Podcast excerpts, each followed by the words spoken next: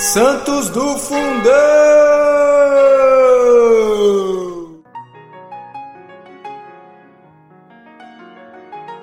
Fala galera, tudo bem? Hoje, no dia 6 de fevereiro, falaremos um pouquinho sobre a história de Santo Amando. Santo Amando nasceu por volta de 594, perto de Nantes. Seu pai se chamava Sereno e a sua mãe Amântia, e eles eram de ilustre condição, ou seja, muito ricos. Amando, porém, renunciando a tais vantagens, abandonou a casa paterna desde a mocidade e retirou-se para uma ilha perto de La Rochelle, onde abraçou a vida religiosa no mosteiro que então lá se erguia. Seu pai, não tendo para ele outros objetivos senão os mundanos, foi procurá-lo e ameaçou deserdá-lo se não retomasse as vestes do século. Respondeu-lhe o filho: Meu pai, nada espero da vossa herança. Tudo quanto vos solicito é que me deixeis servir a Jesus Cristo, que é a minha herança numa peregrinação ao túmulo de São Martinho de Tours, suplicou a Deus com lágrimas nunca mais rever a pátria e passar a vida inteira a mudar de país como estrangeiro. Cortou os cabelos e foi recebido no clero de tal igreja. Depois, com a bênção do abade dos irmãos, foi a Borges, onde Santo Austragésilo, que era o bispo, e São Sulpício, então arquidiácono, o receberam favoravelmente e lhe deram ordem de construir uma cela perto da igreja. Lá ficou encerrado cerca de quinze anos coberto de um silício e de cinzas, jejuando e vivendo apenas de pão e água. Ao fim desse tempo, sentiu-se inspirado a fazer a peregrinação a Roma, a fim de visitar os túmulos dos santos apóstolos. Em uma noite, ele estava orando com fervor na porta da Basílica de São Pedro, porque não lhe deram licença de a transcorrer na igreja. De repente, o príncipe dos apóstolos, o próprio São Pedro, apareceu a ele, lhe dando ordens que voltassem a Gálias para lá anunciar aos povos as verdades da salvação. Obedeceu e algum tempo depois, por volta de 626, o rei Cletário II e os bispos o obrigaram a aceitar o episcopado, sem residência determinada, porém. Entre outras boas obras, resgatava na medida do possível jovens cativos, ministrava-lhes o batismo, fazia-os instruir nas letras e, dando-lhes a liberdade, os distribuía por diversas igrejas, onde vários dentre deles se tornaram posteriormente abades ou bispos. Até então, ninguém ousara pregar no país de Gandhi, tanto por causa da esterilidade da terra, como por causa da selvageria dos habitantes, o santo foi visitar Achário, que era bispo de Noion e de Tournai, e cuja diocese se encontrava em Gandhi, e rogou a ele que, que obtivesse do rei Dagoberto cartas para obrigar os idólatras a receber os ensinamentos do cristianismo.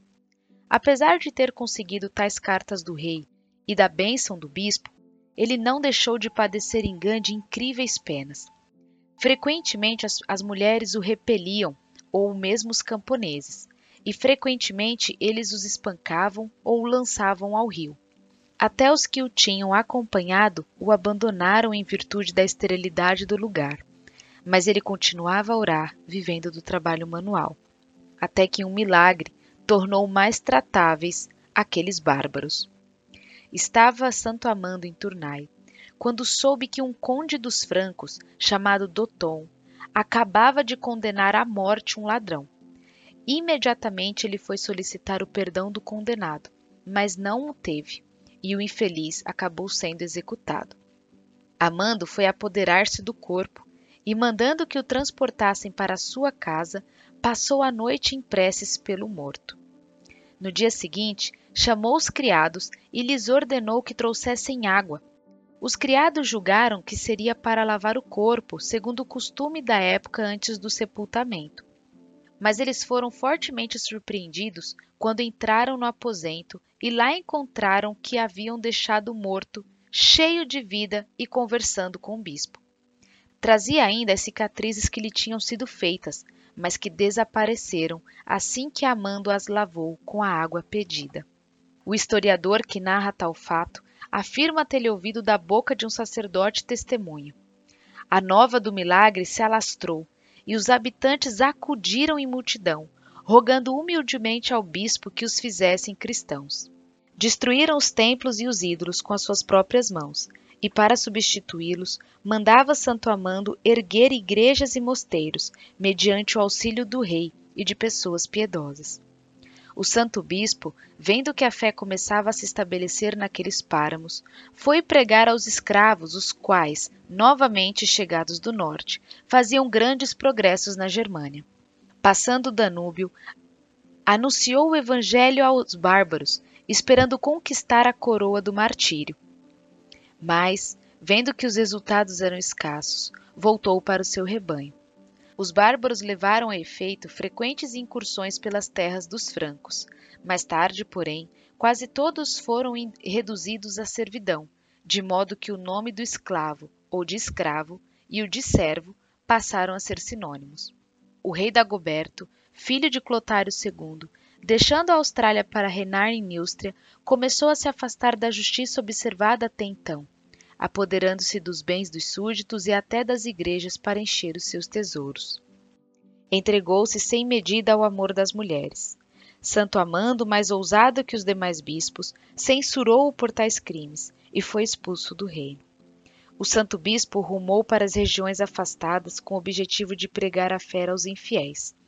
Entretanto, não tinha o rei nenhum filho de tantas mulheres, e rogava por ele a Deus, quando soube com extremo júbilo que de Ragnetrude lhe nascera um. Refletindo por quem o mandaria batizar, mandou procurar o mesmo Santo Amando. Ao vê-lo, lançou-lhe aos pés, pediu-lhe perdão, rogou-lhe que batizasse o filho e o tomasse como filho espiritual. Amando a princípio recusou, e finalmente cedeu às instâncias do rei por intermédio de Dadon e Eloi, dois senhores da corte dotados de grande piedade. Disseram ambos ao santo bispo que aquela afinidade espiritual com o rei lhe proporcionaria mais liberdade para pregar por todo o reino e converter o maior número de infiéis. O batismo realizou-se em Orleans, para onde rumou Ariberto ou Chariberto, irmão do rei, que reinava sobre uma parte de Aquitânia e foi padrinho do menino. Santo Amando, pegando a criança ao colo, deu-lhe a bênção para tornar-lhe catecúmeno como ninguém respondesse, o menino, que ainda não contava quarenta dias, respondeu distintamente: Amém. Imediatamente foi batizado com o nome de Sigeberto e em seguida tornou-se mais ilustre pela santidade do que pelo nascimento. Era o ano de 630. Em 647, o rei Sigisberto da Austrália obrigou Santo Amando, a quem amava como pai, a aceitar o bispado de Maestrite após a morte de São João, cognonimado Cordeiro, bispo da cidade, para onde fora transferida a sede Tongres. Vendo que o êxito não correspondia ao seu zelo, solicitou o santo amando do Papa, São Martinho, permissão para deixar a sua diocese e retomar o curso de suas missões apostólicas, estabelecendo ao mesmo tempo novos mosteiros. O Papa, a princípio, dissuadiu, mas por volta do ano de 650 Encontrando-se Santo Amando em Roma, era sua terceira peregrinação na Cidade Santa, o Papa São Martinho lhe aprovou as razões.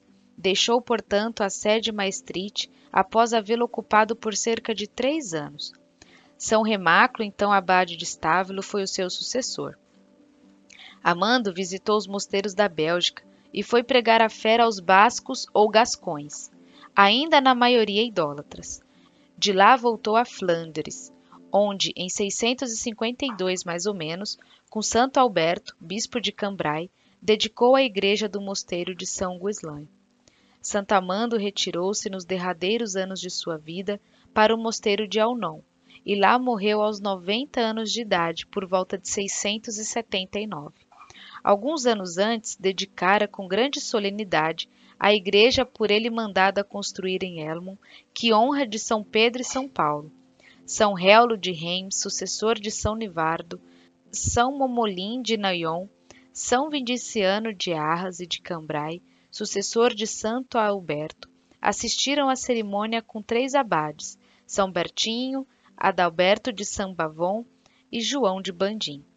A sua vida foi escrita por Bandelmonde, um dos seus discípulos.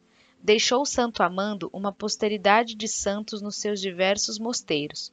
Fundara dois no território de Gandhi, dedicados em honra de São Pedro, um na cidade, que tomou o nome de São Bavon, e outro perto da cidade, na montanha de Blandim, chamada por isso de Bandimberg. Construíra outro a três léguas de Tornai, à margem do riozinho de Alnon, onde morreu. Este último tomou mais tarde o nome de Santo Amando. Santo Amando, rogai por nós.